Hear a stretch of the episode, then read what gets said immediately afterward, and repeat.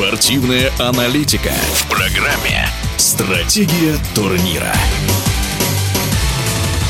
Главный тренер сборной России по футболу Валерий Карпин высказался за то, чтобы российские игроки по возможности уезжали в Европу. Действительно ли в европейских чемпионатах больше возможностей и много ли нынешних игроков РПЛ могли бы продолжить карьеру в сильных иностранных клубах, как те же Головин или Миранчук? Об этом и перспективах российской сборной расскажет известный в прошлом футболист, обладатель Кубка России Виталий Дьяков.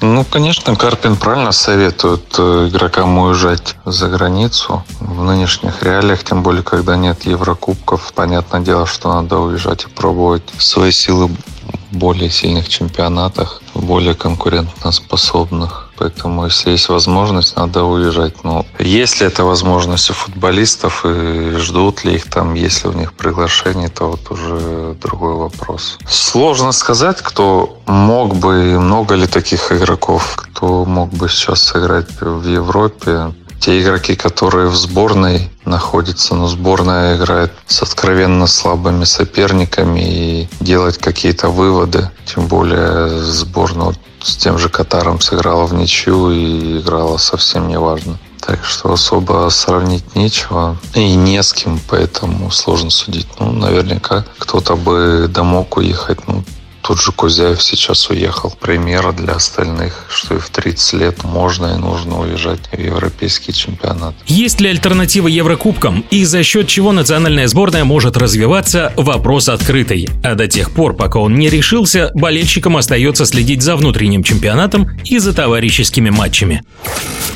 Стратегия турнира.